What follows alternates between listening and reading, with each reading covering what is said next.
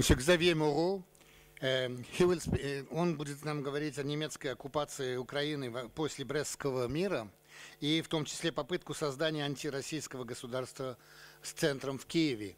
Э, Господин Моро, руководитель российского отделения аналитического центра, и он самый русский француз, которого я знаю. Bolshevik revolution put down the First Russian Republic. It was the start of an awful civil war where Bolsheviks, supported by Germany, would spread their hate against Russia. For Bolsheviks, this revolution meant time to destroy Russian Orthodox Church at Qom, and for Germany, it was the moment to neutralize the Russian Empire, which was destined to become sooner or later the first continental power in Europe. In November 1917, uh, when the new Bolshevik state started negotiating with the German authorities, a revolution already occurred in Kiev. The Ukrainian leaders had just proclaimed the Popular Republic of Ukraine. It's important to remind that at this moment, this new republic didn't include the current Galicia, which was still a part of the Habsburg Empire and will stay so till the end of the war. It is important to add as well that the Popular Republic of Ukraine was never validated by people's vote. Anyway, in January 1918, German leaders understood that they would have to negotiate separately with Ukraine and Russia. The principle of negotiation for Germany, as it was established in 1916, was not to claim any territories from Russia, but to support independence movements inside the empire. The aim was to support the Polish, Baltic, and Finnish independence to accomplish the control of Middle Europa. Germans understood quickly that such a policy should be tried as well in Ukraine, but they hesitated to implement it, wanted to preserve a future global agreement with the new Bolshevik state in Russia. The German process went quickly with the armistice agreement on December 15, 1917, and with the reconnaissance of independences of Poland, Courland, Lithuania, and Finland at the same time. As expected, the Popular Republic of Ukraine signed a separated peace with Germany on February 9, 1918, the day the Bolshevik threw them from Kiev. It's important to underline that without Polish and Lithuania, Russia has already lost 23% of its industrial capacities of 1914. But without Ukraine, it was 53% of industrial capacities and 32% of agricultural pro- production. Anyway, on March 3, 1918, in Brest-Litovsk, Trotsky had no choice but agreeing the Ukrainian independence. The 9th February Treaty was done to fulfill the urgent needs for the German war effort.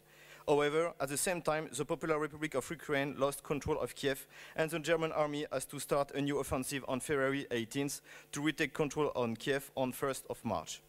In May, the German army invaded Donetsk, Rostov, and Crimea. The German army progress allowed it to control 89% of the Donbas core reserves. At this time, there was an opposition between German army chief of staff Ludendorff and the civil German government. Ludendorff invaded Donbass especially because he wanted Kiev to be an economical viable state and to undermine seriously the new Bolshevik state. On the contrary, the civil government in Berlin refused this annexion, the annexation because he wanted to find a long-term agreement with future Russian government. Nowadays, we still find such an opposition inside the current German elite. There were actually three potential German projects for Ukraine in 1918. The first project, an old Bismarck idea, was to create in Kiev an enemy state against Russia. It was not possible because of lack of time. The second one, which was the, at the favor of Ludendorff, was to use Ukraine to regain control against the Bolshevik in Moscow. That was the reason why, in April 1918, Germans putted into Ukraine's power Pavlo Skoropadsky, who was supposed to replace the ineffective Rada. German government did not follow this solution because they threatened more in Bolshevik loyalty to Germany than to any Russian general. The third one, and the most realistic, was to administrate Ukraine for using as soon as possible its resources to feed the German army.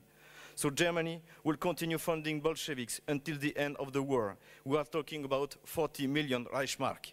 And at the same time, they will administrate Ukraine exploiting its resources. Germany was upset by the post-war time because the Allies could organize a strong embargo, so they did not want to claim something too heavy to undergone by Bolsheviks. That is the explanation for the August 27th treaty, where Germany gave back Donetsk to Moscow, condemning at the same time the reality of an independent Ukraine. In autumn 1918, the priority for Germany was to exploit the Brest-Litovsk treaty, which gave so many advantages to Berlin. The other reason for this decision was that German negotiators and administrators quickly understood that separating Ukraine from Russia will not be such an easy task to accomplish. No doubt that the deep German desire was to build a new Ukraine enemy against Russia, but in 1918 it was clearly impossible. General Groener, the German army chief of staff in Ukraine, wrote to his wife on 27th of March an interesting letter. Ukraine was presented as, I quote, an artificial creation, which the Reich could provide an artificial alimentation. But as soon as we are going to let down this rent, it will run to the breast of his little mother Moscow to get back through the brisk milk to real life. General Groener was going to send many reports to Ludendorff, repeating the same idea, and at the end of July, everybody in Germany was convinced, as Wilhelm II, I quote, that Ukraine can be separated sustainably from Russia. Therefore, in the end of summer 1918, following the realpolitik principle, Berlin decided to, sign, to sign the 27th August Treaty, which confirmed that Germany has abandoned the idea to support an independent Ukraine and that Berlin wanted to privilege a long-term relationship with Russia. Obviously, in the end of summer 1918, German leaders understood that Ukraine was irremediably linked to Russia. So the, Gallic the Gallicization of Ukraine starting in 1991 was not the first attempt to create in Kiev an hostile state against Russia. I hope you do not mind, but I would like to make a conclusion to my presentation, more like personal point of view and a bit of polemic. But I want to assure you that it is my intimate conviction. On 17 July 1914, the German Foreign Office sent a letter to his ambassador in London. In this letter, it is explained that if there is a way to start a war against Russia, it has to be done, because Russia is stronger year by year. In 2014, we are exactly in the same situation. Russia is destined to be the first power in Europe, and currently there are two powers which are not ready to accept it. This is of course the Washington government, but it is as well Angela Merkel's position.